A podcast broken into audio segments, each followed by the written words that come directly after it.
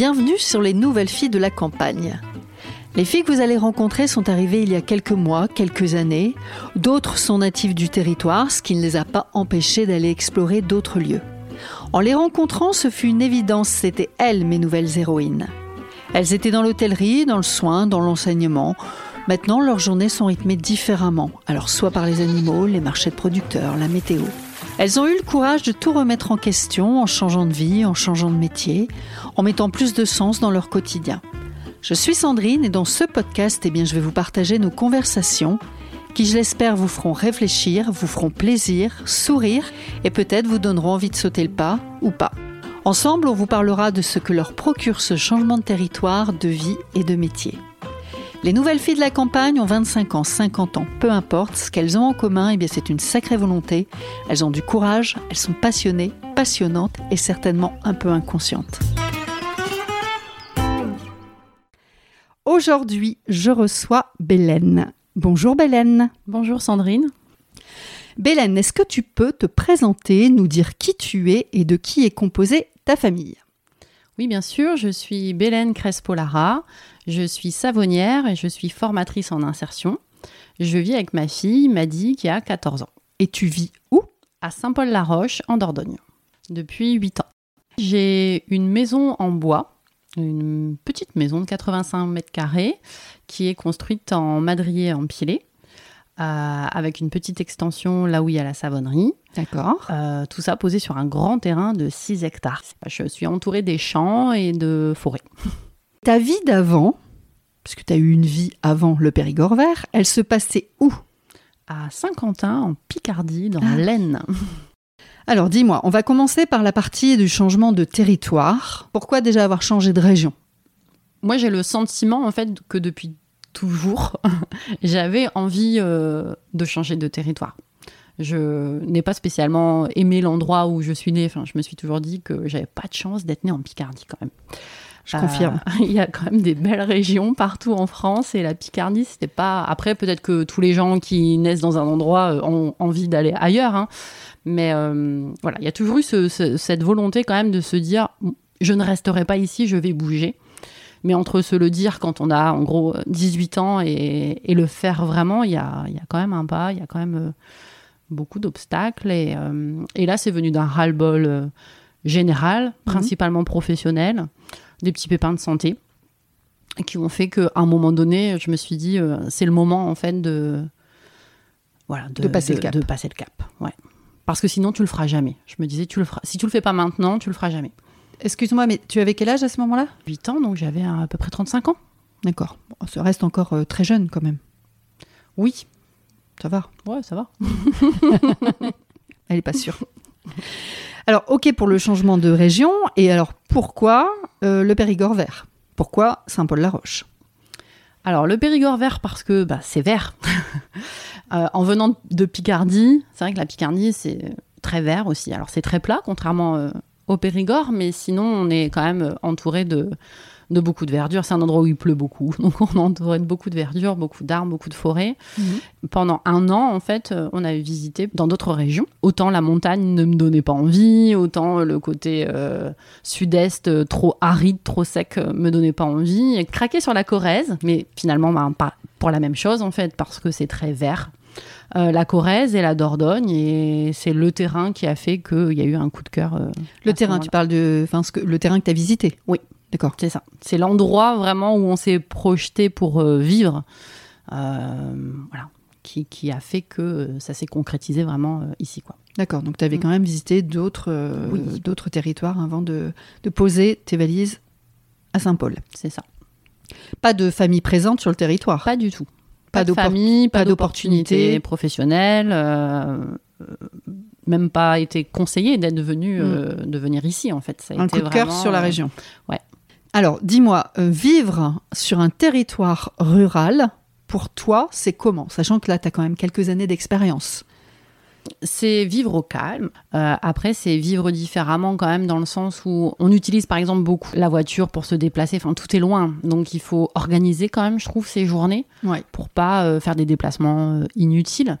Donc, euh... faut être un bon chef de projet. Ouais. il faut vraiment réfléchir à comment on va organiser. Enfin, après, c'est dans mon tempérament aussi, mais euh, ça, moi, ça m'a permis effectivement de me découvrir, d'être euh, sur ce territoire euh, rural, parce qu'on est un peu plus seul Ouais. face à soi-même quand Ah même. Et pour autant, on peut être très entouré, étonnamment aussi, parce qu'il y a quand même beaucoup de choses qui s'organisent, Mm. euh, malgré tout, sur la ruralité. Finalement, quand il se passe quelque chose, en tout cas, tout le monde est là. Ouais, ça rassemble. Ouais, ça, ça a été une grande surprise en fait. Euh, moi qui étais bénévole dans une association où on organisait euh, par exemple des, des événements, en fait des concerts de musique actuelle où on avait du mal à Quand tu étais à en Saint-Quentin Picardie, oui, D'accord. on avait du mal à remplir une salle de 500 personnes et ici c'est la fête de l'escargot et, et les 500 personnes on les a euh, Chouette. facile quoi. Oui. Donc euh, voilà, ce, ce côté où on peut être seul si on en a envie et où on, on peut être malgré tout entouré si on en a envie aussi. Mm. Beaucoup de solidarité. J'ai trouvé beaucoup de solidarité, et notamment la solidarité euh, entre femmes. Oui. Ça a été un grand soutien et ça a vraiment fait du bien. Ça, je l'ai découvert vraiment ici, ce que j'avais pas du tout euh, en ville. Qu'est-ce qui te plaît le plus? Il y avait une chose. Le climat et le paysage. Le climat. Tiens, c'est marrant parce qu'on a souvent qui disent Oh, il pleut beaucoup quand même. Ouais, mais moi, je viens de Picardie. Ouais, ça dépend du point de départ, en fait, du, commencement, du, du démarrage de l'histoire de la personne. Voilà, parce qu'en Picardie, quand il pleut, il pleut pendant une semaine. Ici, il peut pleuvoir et euh, une demi-heure après ou deux heures après, finalement, il y a une éclaircie et il y a du soleil. Ouais, Ça, en Picardie, on n'a pas quoi. Et le paysage? Et le paysage, parce que c'est beaucoup plus vallonné, c'est vraiment super euh, chouette. Il y a des vues incroyables. Euh, alors qu'en Picardie, c'est très plat. Ici, il y a beaucoup d'élevage, beaucoup de chevaux. Ouais. C'est vrai que quand on se balade, euh, euh, on a des paysages totalement différents et qui sont vraiment chouettes. Magique, même, j'ai Ouais. envie de dire. Est-ce que tu étais venu euh, chercher quelque chose de particulier sur ce territoire, sachant que finalement, euh, c'est un peu un hasard. Enfin, c'est juste une rencontre avec un terrain et un bel environnement. J'étais venue chercher euh, une vie plus sereine. J'étais euh, dans une vie à 100 à l'heure où j'avais vraiment l'impression de ne pas prendre le temps de vivre et de tout le temps courir. Donc c'était vraiment l'idée de faire euh, pause, d'appuyer un peu sur le bouton pause et de dire bon maintenant tu vas prendre le temps de vivre, de profiter des petits moments de la vie et de vivre euh, plus sainement. Je me permets de te poser la question. Tout à l'heure, tu as parlé de problèmes de santé à un moment donné. Est-ce que c'est lié, ce que tu es en train de me dire?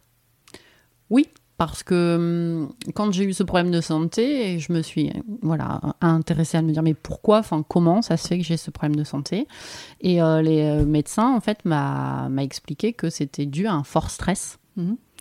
Donc du coup il y a vraiment eu l'envie effectivement de euh, de ralentir quoi. Voilà, de prendre soin de moi et de et de ralentir et de profiter de ma fille. C'est un projet euh, validé par la famille au global?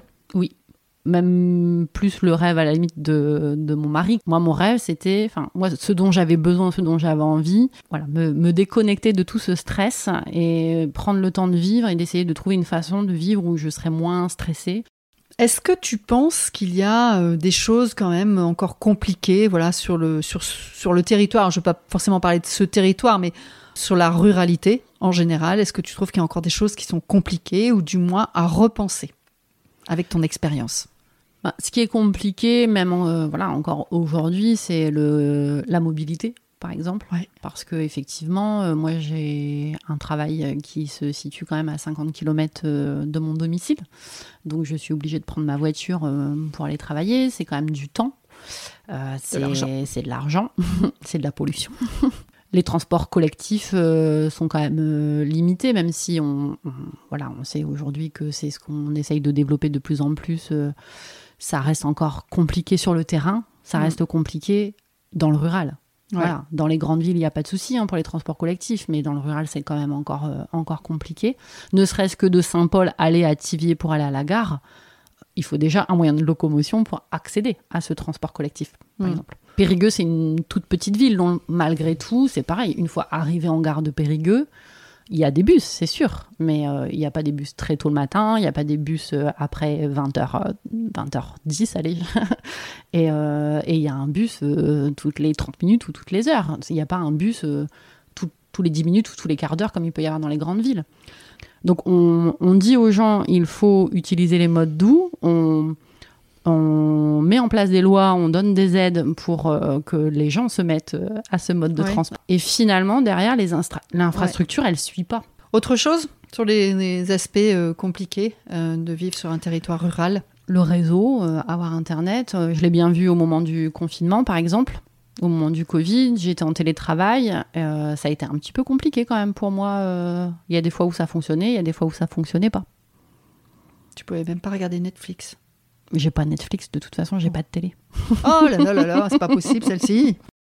J'allais te demander pourquoi un changement de travail, mais tout à l'heure, il me semble que tu as déjà dit un ras-le-bol, beaucoup de stress, Mm. connexion à toi-même. Donc c'est ça? C'est ça, ouais. C'était plus du tout en accord avec mes valeurs. Rappelle-moi ton job que tu faisais là-bas? Je travaillais dans, une, dans un grand groupe bancaire. Ah oui. Donc, euh, c'était plus du tout dans mes valeurs, en fait. Il y avait vraiment une dissonance Mm. euh, entre euh, ce que moi je ressentais au fond de moi, les, voilà, les clients que je pouvais avoir au téléphone, entre ce que j'avais envie de faire et ce qu'on m'autorisait à faire. Et c'est- j'étais trop en conflit avec moi-même, quoi. Le costume, il était plus le bon. C'est ça. À certaines euh, filles, certaines nanas, je demande si, c'est- si ça a été dur de renoncer à leur job. Euh, je pense que je te pose pas la question. Alors, il y a le côté quand même euh, financier. Ouais, ok, Ouais. je t'écoute. C'était pas euh, difficile d'arrêter le travail que je faisais pour le travail, parce que ce travail-là ne me plaisait plus du Ouais. tout. Euh, C'était difficile de quitter les collègues, quand même, une équipe de collègues avec qui je m'entendais bien. Et ça a été difficile euh, de prendre la décision de quitter un emploi bien payé, en CDI. Voilà, le 13e mois, les primes. Enfin, Ouais, surtout quand tu es dans un univers bancaire. Voilà, Des conventions, tu- collectives qui sont très intéressantes. C'est ça, où tu as tous tes prêts avec des taux salariés. Mm. Donc, qui dit partir dit euh, avoir un taux euh, de client Ouais. classique. Non, mais c'est un sacré, un sacré choix que tu as fait. Hein. Donc, euh, effectivement, euh, il fallait oser le faire. Que vont penser les gens? Et d'ailleurs, le regard des autres. Comment ça s'est passé quand tu as annoncé ça à ta famille, proches, tes amis? Le fait de partir, de changer de territoire, de quitter un job euh, qui a tous les aspects euh, positifs. Oui, bah, ils nous ont pris pour des fous. Alors, moi, je me sens que les collègues, vraiment, euh, ça m'énervait profondément parce qu'ils me disaient Oh, mais vous avez de la chance. Ah oui. Et je me disais, mais non, en fait, on n'a pas de la chance. On a du courage. Oui, mais on n'a pas de la chance, en fait. À aucun moment, euh, il y a quelqu'un qui est venu nous voir pour nous dire Eh, vous savez quoi, si vous décidez de partir là maintenant, euh, vous inquiétez pas, euh, tout va bien se passer. Vous êtes les heureux gagnants de. voilà, d'une nouvelle vie à la campagne. Non. On a décidé de, voilà, de, de réaliser un rêve en prenant des risques et il n'y avait aucune euh, chose d'assurée derrière, quoi. Mm.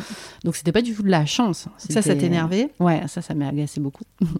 Après, la famille euh, a tenté un peu de nous retenir. Je me souviens que, comme on voulait le côté quand même plus de terrain, la campagne, avoir des animaux, euh, le côté euh, faire ses propres légumes, etc. euh, je me souviens de mon beau-père qui nous trouvait euh, des maisons avec le, avec le terrain qui correspondait à ce qu'on cherchait. et en sur le disant, territoire. euh, voilà, en disant, vous n'avez pas besoin de partir à 600 ou Ouais. 700 km pour faire ça. Et si, si, si, parce qu'on avait quand même le, le côté tu vis plus dehors. Mm. Donc, tu as quand même envie d'un climat un peu plus sympa que ce qu'on pouvait avoir. Est-ce qu'il n'y avait pas, alors toi, il y a déjà 8 ans, hein, c'est ça 8 ans C'est ça. Est-ce qu'on t'a pas dit, ah, tu vas faire euh, ta bobo, euh, où tu sais un peu ces images qu'on peut voir sur les réseaux sociaux, d'aller vivre dans la pampa et de faire Mm. tes, avoir tes animaux, cultiver tes petits légumes, euh, en faisant du yoga au milieu de ton terrain? On t'a pas mis cette image Non, parce qu'on l'était déjà comme ça et on était Ah, déjà tu déjà perçus du yoga comme ça. au milieu de ton terrain. Alors, pour le coup, je fais pas de yoga, mais on était déjà perçus comme les bobos. euh, D'accord. Voilà, au taf, euh, dans la famille. euh. Voilà. Donc, ça, finalement, je pense que ça les a pas tant choqués que ça, les gens, même si ça les a inquiétés. Est-ce qu'à un moment donné, ça aurait pu impacter votre choix? Effectivement, il y a des moments de doute, mais non, on était assez sûrs de nous quand même. aligné Ouais. Est-ce que toi, tu penses qu'il y a un bon moment pour passer euh, le cap de changer de territoire et de changer de métier aussi hein, Mais est-ce que tu penses qu'il y a un moment opportun? En tout cas, par rapport à la, à les- aux enfants, oui. Parce que effectivement, euh, ma fille avait 6 ans. Euh, déjà à 6 ans, quand on est arrivé ici, ça a été compliqué de s'intégrer euh, à l'école. Elle parlait beaucoup de ses copines euh, qu'elle avait euh, en Picardie. Euh, au moins deux ans, je dirais, où elle a vraiment beaucoup parlé de, de ses copines qu'elle avait là-bas. Après, bon, c'était bon, elle était, euh, elle était bien intégrée ici, mais euh, ça a été un petit peu long, malgré qu'elle était, Ah ouais, pourtant qu'elle elle était était jeune. quand même. Ouais. Après, euh, on avait vendu le rêve avec, euh, avec euh, l'âne. Elle Ouais. voulait absolument avoir euh, un âne. Donc, Ouais, Nous, c'était un chien. voilà. on avait un grand terrain. Si on a un grand terrain, on pourrait avoir un âne. Donc, on a vendu le concept comme ça. Après, euh, je pense que le fait d'avoir eu une vie avant, on a eu notre premier, enfin, tu vois, notre premier travail, on a fait notre premier, enfin, notre lancement de Première carrière. expérience. Ouais, une première expérience. Et puis, euh, on a vu que ça nous convenait pas. C'était pas ça qu'on voulait, en fait. euh, avoir une vie où on court. euh, ok, gagner du pognon, c'est bien, mais euh, concrètement, si c'est pour passer à côté de ta vie, à quoi ça sert, quoi? Donc, d'avoir eu ce, cette première expérience et de se dire, en fait, non, ça, ça ne nous convient pas, je pense que ça aide à, à se dire, bah, je vais tenter autre chose et je vais le tenter ailleurs. Ça voudrait dire qu'il faut déjà un certain âge pour le faire? Bah, Un petit peu? Un petit peu. Moi, en tout cas, je pense pas que j'aurais, moi, dans mon caractère, euh, je, je pense pas que je l'aurais fait euh, avant. À 20 ans ou 25 ans. Ouais. Parce qu'il y avait quand même une certaine sécurité. On vendait une maison, on Mm. partait quand même avec un minimum d'argent. On... Voilà, c'était une, a- une aventure, mais après, je viens de la banque, hein, donc euh, c'est quand même une aventure maîtrisée.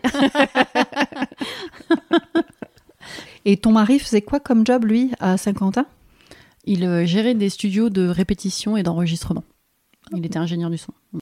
Bon, si on revient sur ce nouveau métier, alors c'est un peu particulier avec toi, puisque finalement, tu as deux nouveaux métiers. Oui. C'est-à-dire que j'ai quitté euh, mon ancienne vie pour un premier métier. Ouais. Quand j'ai eu le ras-le-bol euh, à la banque, j'ai quand même, je suis passée par l'étape euh, bilan de compétences, voilà, avec une personne géniale, Laetitia, qui mm, a réussi à mettre en avant, voilà, toutes les valeurs euh, qui me tenaient à cœur et de me dire, mais si en fait tu peux quand même trouver euh, un travail dans lequel euh, tu vas pouvoir être en accord avec tes valeurs, dans lequel tu vas pouvoir t'épanouir. Et en, voilà, en faisant ce bilan de compétences, en faisant différents tests, le métier de formatrice pour adultes est, ressorti. Et ce qui finalement était pas déconnant, puisque quand j'étais jeune, mon rêve de petite fille, c'était d'être institutrice. Donc mine de rien, ce côté transmettre des savoirs, il était déjà là. Et, euh, et voilà, et là, ça a été la possibilité de concrétiser, euh, de concrétiser ce, ce projet. Après, c'est pas le même euh, revenu quand on travaille dans le social et quand on travaille dans une entreprise commerciale. Et donc, c'était raccord avec ce, cette nouvelle vie. La dire, décroissance. voilà, on part à la campagne, le côté décroissance. Voilà, ça, ça se goupillait bien, quoi. Et ça, ça s'est fait vite ou non, t'as fait une pause entre deux hein? Enfin, en tout cas, la pause pour faire le bilan de compétences, finalement. Non, je l'ai fait pendant que je travaillais. Ah, d'accord. Ok. Ouais, j'ai fait le bilan de compétences pendant que je travaillais encore. Euh, et quand euh, euh, le métier de formatrice est ressorti, assez rapidement, en gros, peut-être six mois après, je suis, entrée en formation. Donc j'ai pris un congé SIF, ça s'appelait comme ça à l'époque. Je pense. Donc je suis partie en formation pendant huit mois, donc toujours en Picardie. Et pendant ces huit mois, enfin pendant cette année-là, on, on visitait les terrains D'accord. pour partir. C'était vraiment euh, en, en même temps, quoi, en parallèle. Ah, tout s'est imbriqué. Ouais. Alors, donc, tu as ce métier-là. Bon, c'est pas là-dessus qu'on va faire euh, le point aujourd'hui. C'est sur ta deuxième casquette, Mm. qui est. Savonnière. Est-ce que tu peux nous donner quelques éléments pour nous expliquer pourquoi, pourquoi tu produis du savon? Parce que quand on est arrivé euh, en Dordogne, Ouais. on avait une maison avec un système euh, d'épuration qui était une phytoépuration. Donc c'est une, une, une épuration enfin, avec les plantes. Avec les plantes, des plantes. Voilà. Écologique. voilà. Donc du vivant. Donc il fallait encore plus faire attention à ce qu'on utilisait comme produits ménagers ou produits cosmétiques. Parce que si on rejetait des choses euh, qui n'étaient pas clean euh, dans cette phytoépuration, on fait mourir les plantes et donc on n'a plus de système de phytoépuration. Donc là, moi qui pensais déjà être euh, clean, faire attention à ce que j'ai acheté. T'es euh, déjà bobo chic? Bon bah ouais.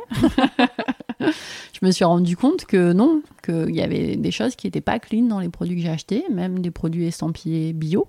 Donc là, Ouais. j'ai eu une grande déception en me disant ah oui, donc il faut faire attention. C'est pas parce que euh, c'est vert, c'est pas parce que c'est écrit 95% d'ingrédients mmh. naturels, c'est pas parce que c'est écrit euh, bio que c'est forcément clean. Donc là, j'ai commencé à regarder les différents produits. À chaque fois, j'étais déçue parce qu'il y avait toujours quelque chose qui me dérangeait en fait dans ce produit. Donc j'ai décidé de le fabriquer moi-même.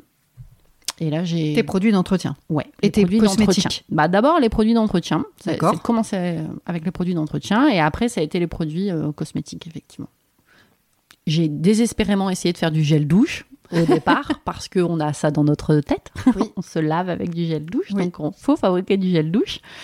Et puis après, je suis euh, venue au savon parce que ma voisine avait eu un livre euh, Fabriquer ses savons à Noël.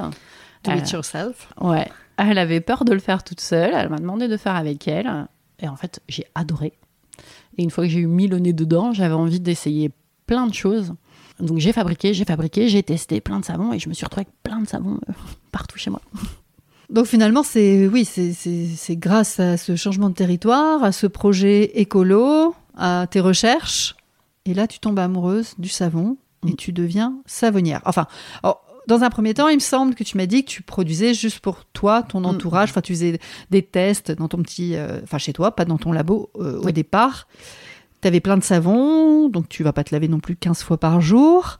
Tu en as offert autour de toi. À quel moment tu as le déclic pour te dire, bah, tiens, je vais plus le faire d'une manière euh, personnelle, mais je vais devenir professionnelle et je vais vendre mes savons?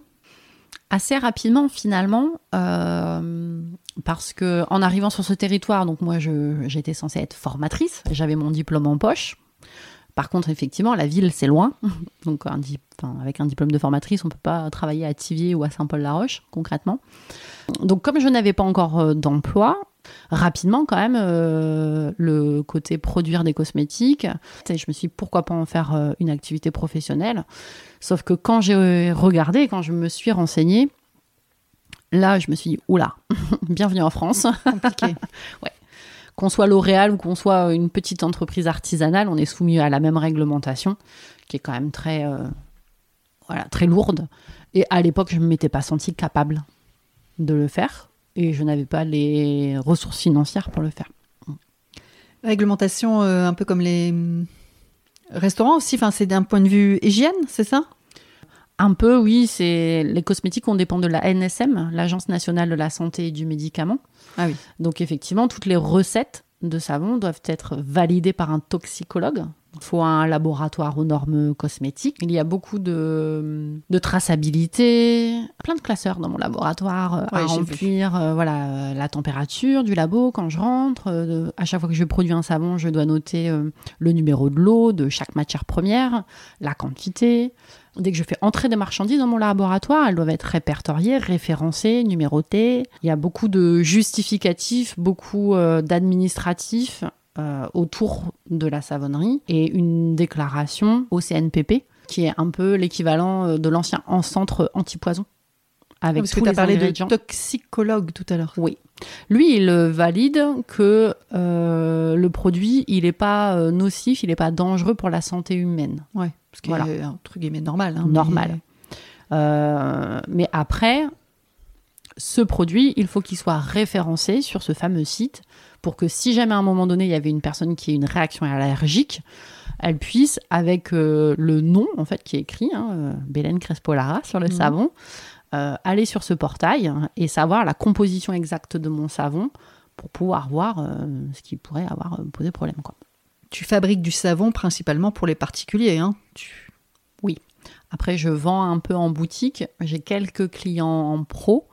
Euh, notamment des gîtes. Oui, je vais dire ça. Gîte hôtel, c'est voilà, sympa. Gîte, Surtout sur le euh, territoire. Euh, une box pour les jeunes filles, la box Mes premières règles. C'est top ça. Ouais. Tu fais des collaborations avec d'autres nanas du territoire qui font partie des nouvelles filles de la campagne. Est-ce que tu peux citer quelques exemples? Lucille Cové, qui me fournit en lait de chèvre, donc qui est éleveuse de chèvre et qui fabrique du fromage de chèvre. Et euh, Lisa Fontenot, qui a monté les ruches de Lisa avec son amie Manu, qui fait du miel et de la cire euh, bio de super qualité. Et la combinaison, enfin vos associations, collaborations sur le savon, ça permet quoi? Alors d'un côté il y a le miel, de l'autre côté le lait de chèvre. C'est quoi les propriétés et les vertus de ces savons? Le savon au lait de chèvre euh, est réputé pour euh, lutter contre l'eczéma, l'acné et le psoriasis, tous les problèmes de peau euh, en général. Le lait en général dans les savons, il est hyper hydratant de toute façon. Et le savon miel cire d'abeille, c'est un savon qui va convenir très bien aux peaux très très sèches les peaux lésées, abîmées. Le miel, c'est utilisé par exemple dans les hôpitaux pour traiter les grands brûlés. D'accord. Donc ça aide vraiment la peau à cicatriser, à se régénérer. Et notamment, j'ai des personnes par exemple qui font des chimios ou des radiothérapies Ah oui. qui m'achètent ce savon pour se laver la peau avec. Et ça- le lait de chèvre convient euh, aussi aux peaux atopiques. D'accord. Et le miel cire d'abeille, voilà, de- des peaux euh, lésées, abîmées et aussi, on dit, euh, les peaux matures. Ah, les peaux matures. Pour pas dire vieille peau. Pourquoi elle me regarde Parce que tu es en face de moi. Je vous jure. Détestable. Dans ton métier de savonnière, dis-moi ce que tu préfères, vraiment le, le plus gros kiff. euh, bon, on a bien compris que tu aimais faire les savons, mais euh, est-ce qu'il y a une étape en particulier que tu aimes plus qu'une autre? Quand je mixe, en fait, quand on fabrique du savon, on mélange euh, de la lessive de soude avec des huiles et des beurres solides. Le moment où on utilise le mixeur, où on mixe et où ça, ça se transforme, en fait, ça s'épaissit, ça change de couleur. Et je trouve ça génial. On cherche, les savonniers, on cherche ce qu'on appelle la trace. C'est-à-dire qu'on soulève le mixeur et on cherche à, voir apparaître la trace du mixeur dans, dans le produit. Et si bien que maintenant, même quand je fais de la soupe, je soulève mon mixeur et je regarde si j'ai la trace et je me dis mais non Bélène, t'es pas en train de faire du savon, tu fais de la soupe. C'est vraiment ce voilà ce moment un peu magique où ça se transforme en fait en, en savon. Puis j'aime beaucoup la partie euh, où on, de développement d'un nouveau produit. Alors ça, ça Création. prend ouais ça prend beaucoup de temps, mais euh, chercher en fait, euh, voilà, un savon, c'est pas, je fais pas des savons pour faire des savons euh, avec euh, une belle odeur et une belle couleur. L'idée, c'est vraiment de chercher un produit qui peut être vraiment intéressant. En quoi ça peut être intéressant? Pour quel type de peau? Et donc, quels sont les ingrédients qui pourraient aider? Par exemple, quand j'ai sorti le savon noisette tea tree, j'ai vraiment eu la commande de mes nièces hein, qui avaient de l'acné et qui m'ont supplié Tata, est-ce que tu as quelque chose contre les boutons? Et j'ai vraiment cherché sur Internet tous les ingrédients qui pouvaient être euh, utiles pour, euh, pour lutter contre l'acné, mais avec les différentes, euh, voilà, les différentes étapes. Quoi. Et est-ce qu'il y a quelque chose de difficile dans ce nouveau métier? Enfin, le plus difficile. Alors, je suppose qu'il y a plein, des, jours avec, des jours sans, mais est-ce qu'il y a vraiment un truc euh, Alors, ce qui a été très difficile au départ, c'est d'être euh, toute seule dans le labo. Euh, effectivement, moi, je venais du commerce, donc toute la journée, j'avais des clients dans mon bureau. Ensuite, j'ai été formatrice. Toute la journée, je suis avec un groupe, je suis en collectif, avec minimum 15 personnes. Et là, du jour au lendemain, je me retrouve toute seule, enfermée dans mon labo. Face à toi-même. Voilà. J'ai écouté plein de podcasts, Ça, c'est bien. Ces gens qui écoutent des podcasts, moi, je les adore. mais je me suis sentie quand même très seule au début. Et puis finalement, les marchés m'ont redonné ce côté euh, lien, oui. contact avec les gens, euh, avec des collègues de marché, d'autres producteurs, et puis avec les clients. Voilà. Après, le deuxième côté difficile, c'est de se vendre. Enfin, c'est pas facile. C'est pas même si je viens du commerce, euh, entre vendre un, un, un produit pour une compagnie et se vendre soi, Oui, enfin, oui, c'est quand même c'est c'est différent. pas la même chose. différent. Ouais, c'est quand même dit. Ouais, c'est pas la même chose. Non, je comprends. Est-ce que je peux te poser cette question? Est-ce qu'aujourd'hui, tu vis de ce nouveau métier En même temps, étant donné que tu as deux euh, jobs, tu composes avec les deux C'est ça. Euh, j'ai mon activité salariée qui me permet d'assurer quand même euh, de payer mes factures et de pas avoir de pression par Ouais. rapport à, à ce, à ce nouveau métier de savonnière.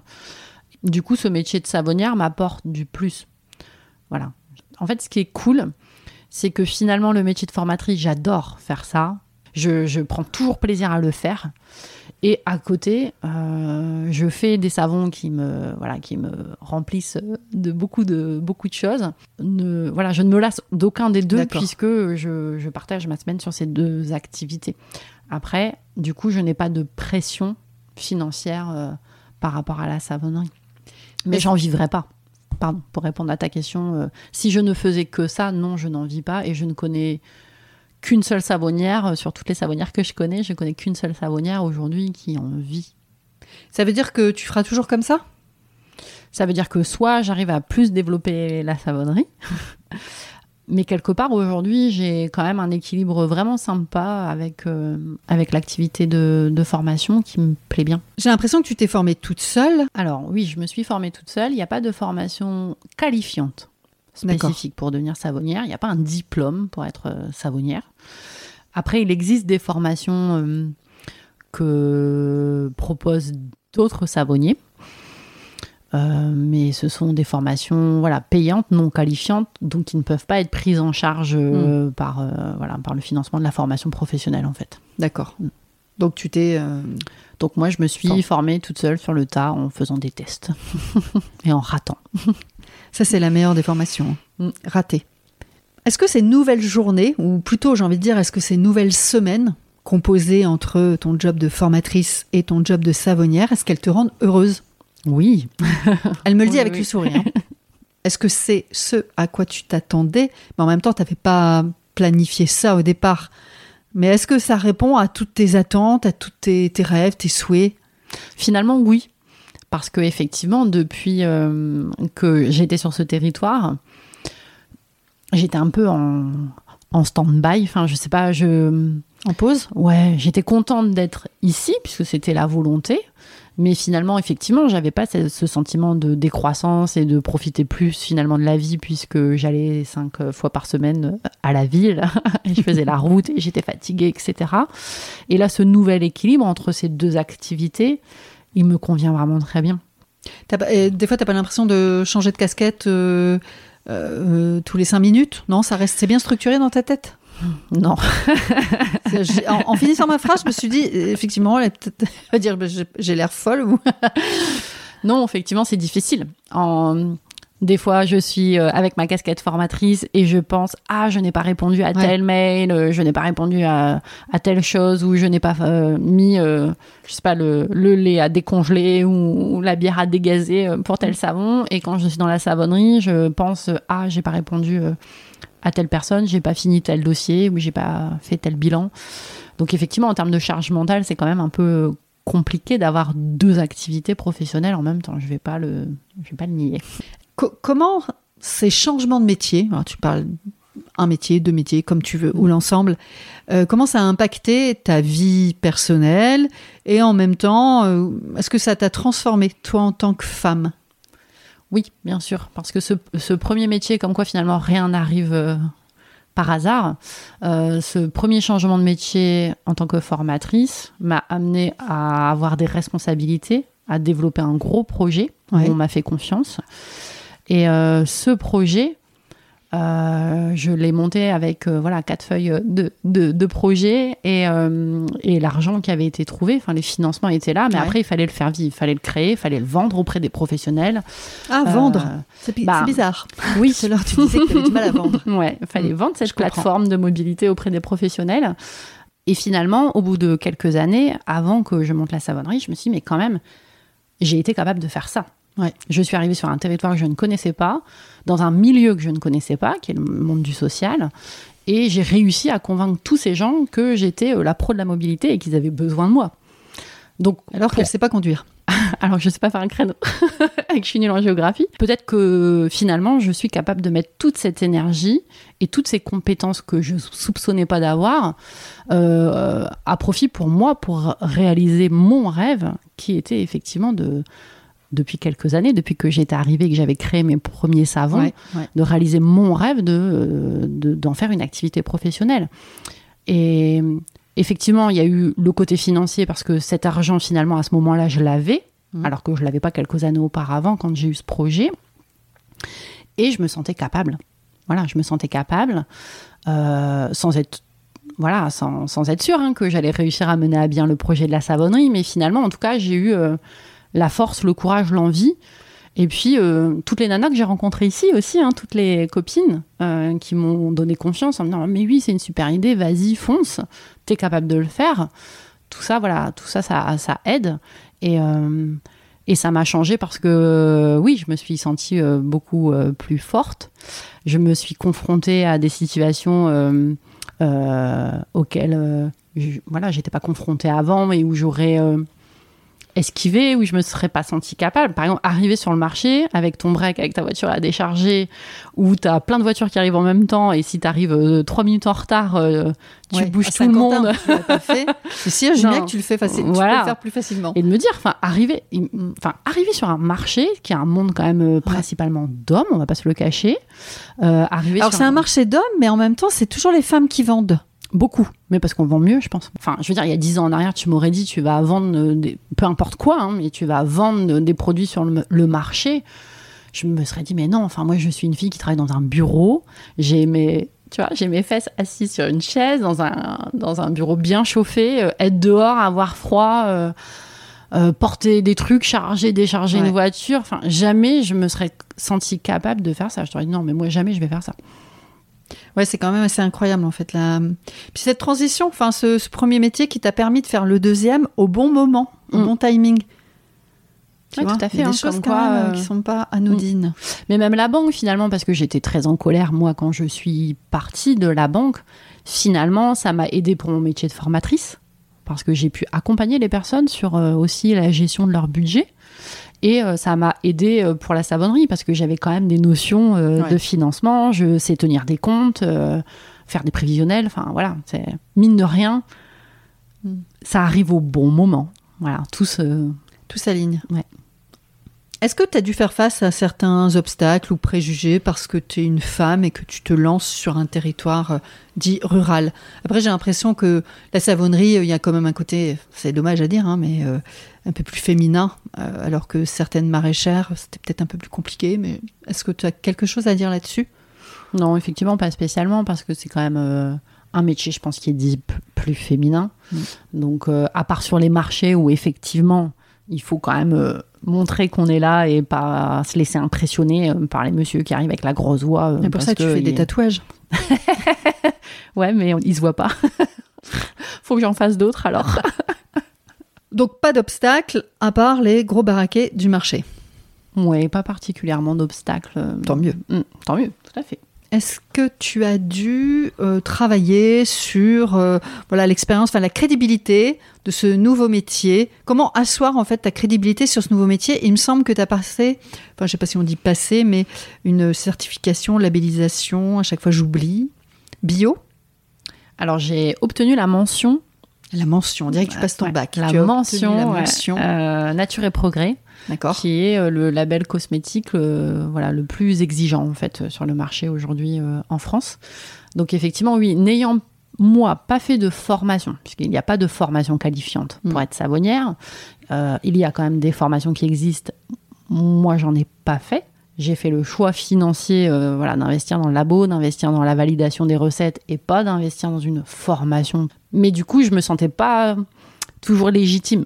J'ai pas de diplôme euh, de chimiste et c'est vrai que l'obtention de ce label là euh, fin C'est juin, important pour toi. ouais, c'était une reconnaissance et ça a été euh, un- une sacrée fierté, un sacré soulagement euh, de l'obtenir. Ça fait un an en gros que j'avais le, le dossier sur mon bureau parce qu'il demande beaucoup de justificatifs que j'avais hein, parce qu'en plus dès le départ je souhaitais avoir ce label. Donc depuis le départ, j'ai euh, tous mes fournisseurs euh, sont labellisés euh, bio. Ouais, tous les Je- produits que tu utilises, oui, tous les mes ingrédients matières que premières, les euh, matières sont premières bio. sont bio. Euh, mon emballage, euh, c'est du papier craft, recyclable. Euh, dans ma fabrication, dans mon laboratoire, j'ai déjà, enfin, j'ai choisi aussi ce label parce que justement, je suis une personne euh, exigeante et que je pensais pouvoir euh, pouvoir l'obtenir. Oui, c'est quand même euh, c'est quand compliqué. Tout est épluché. En même temps, heureusement, hein, puisque c'est ce qui donne aussi la crédibilité euh, à ce label. Mais euh, c'est pas uniquement les produits qu'on met dans le savon, c'est aussi toute la démarche autour. Et avoir ce label, euh, oui, ça permet là de se, de se démarquer. Très bien. Je voulais parler des néo-ruraux avec toi. Aujourd'hui, toi, tu te considères, donc après 8 ans, comme quelqu'un de local ou tu es encore néo-rural? Bonne question. Je crois que je dis chez nous quand je parle de la Picardie et je dis chez nous quand euh, je parle de Saint-Paul-la-Roche. T'es un peu, un peu bipolaire comme c'est ça. Je. Je sais pas, j'ai l'impression d'avoir deux, de patrie en fait quand même euh, quelque Ouais. part. euh. Mais là maintenant, tu te sens quand même ancré ici? Tu te sens reconnu, Oui. ancré Ma- chez toi? Mais alors ça, grâce au marché, grâce à l'activité vraiment de savonnerie et des marchés, parce que avant, j'allais bosser cinq jours par semaine à la ville, Mhm. et donc euh, je ne tissais pas de lien Ah oui. avec les gens ici. J'étais pas ici. Clairement, la semaine, j'étais pas là, j'étais pas ici.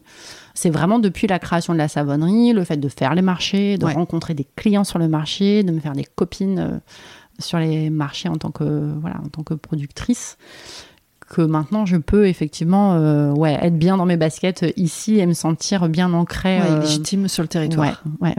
Mais c'est récent, c'est vraiment récent. je comprends, je comprends vraiment. Euh, et pour toi, les néo-ruraux, tu penses qu'ils apportent quoi sur le territoire? Je pense que c'est une bonne chose parce que ça dynamise le territoire. Clairement, ça amène du sang neuf. Euh, les communes en sont, en sont ravies euh, dès qu'il y a des enfants qui vont à l'école. Enfin, moi, je me souviens qu'on nous a fait des ponts euh, quand même. Enfin, on était bien accueillis par les mairies dans, dans les deux villages qu'on a fait du coup en Dordogne parce qu'on avait un enfant scolarisé. Donc ça, c'est un plus pour les néo-ruraux qui arrivent avec des enfants. Bah justement, enfin voilà, la création de ce podcast. C'est pas quelque chose auquel on aurait pu avoir accès si, si toi, t'étais pas venu t'implanter ici. Euh, je pense notamment à d'autres métiers, à d'autres personnes rencontrées ici euh, qui sont plus euh, dans le développement, le web design, la création de sites internet.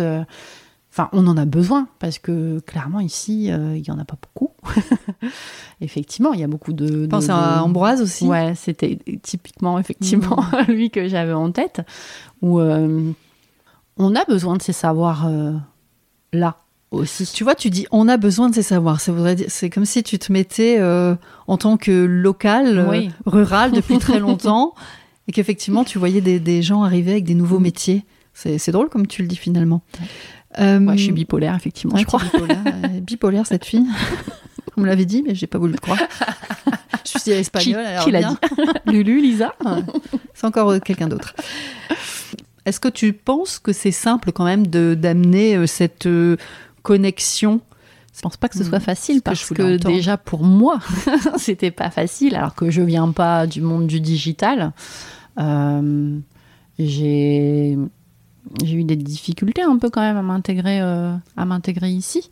Euh, au départ, je me sentais vraiment pas à ma place quoi. Parce que effectivement, moi, je n'ai pas envie d'élever euh, des chèvres ou des vaches ou des moutons. Je n'ai pas envie de mettre ma- mes mains dans la terre pour faire pousser des, des plantes euh, ou des légumes. Je suis assez nulle avec tout ça. Et du coup, je me sentais assez en décalage euh, en arrivant ici. Ouais. C'est quoi Ouais. cette fille de la ville qui arrive là et qui parisienne, bipolaire même pas parisienne en plus, c'est ça pire. je viens d'une autre campagne, euh, entre guillemets. Enfin, 50 ans, ça reste quand même une petite ville. Je viens pas d'une super grande Ouais. ville, quoi. Mais finalement, euh, je pense qu'il faut rester soi.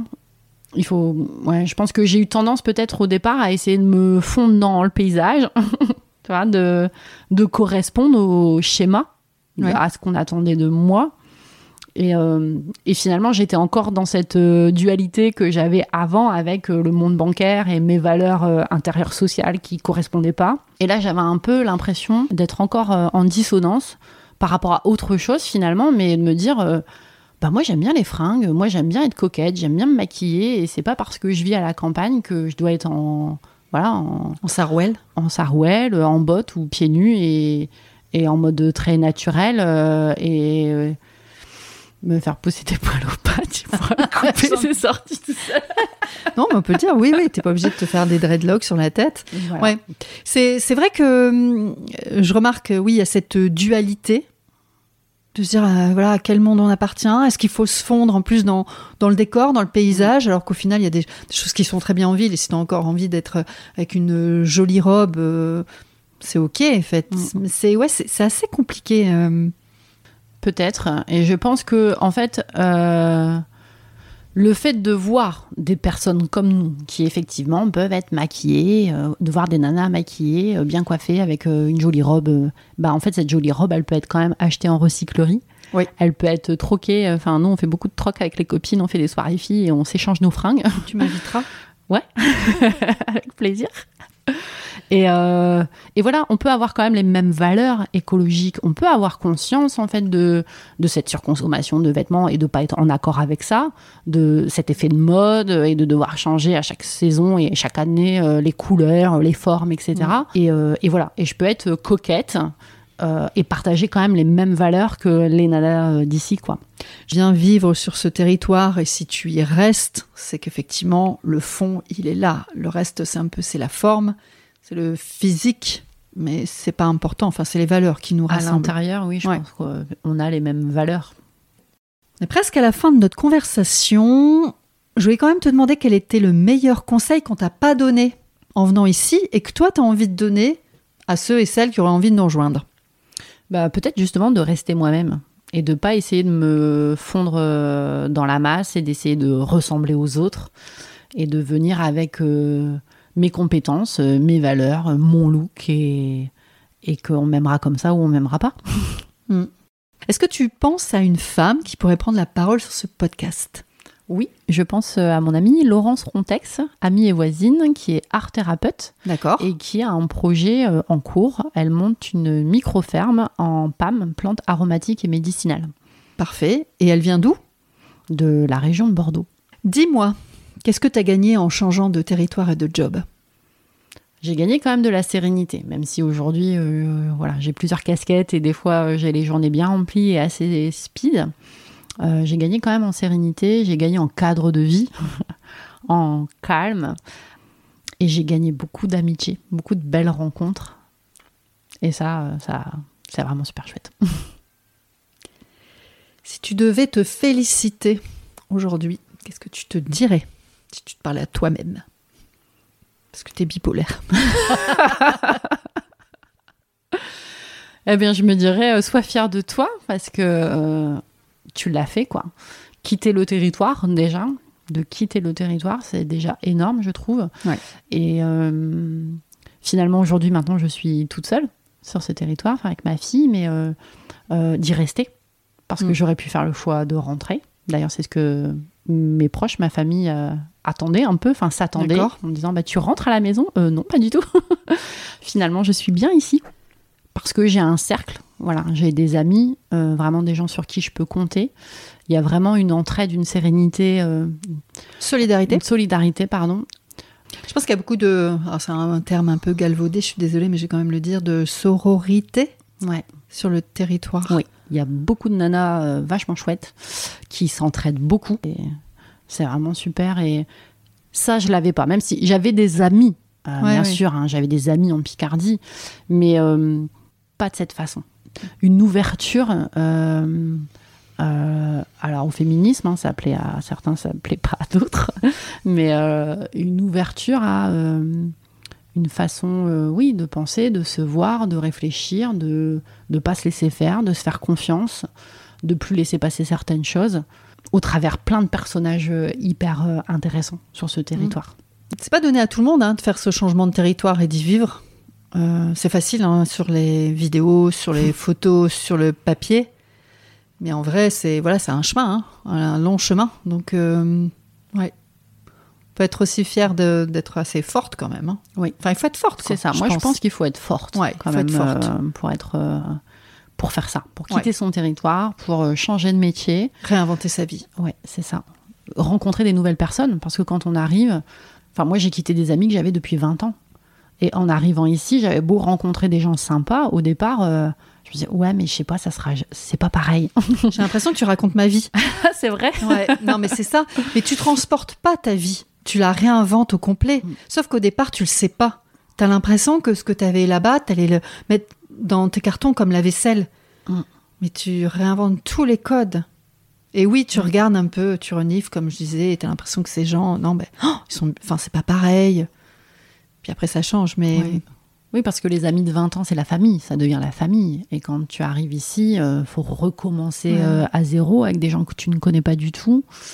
Et, ça, c'est différent aussi. Ouais, des gens différents. Mm.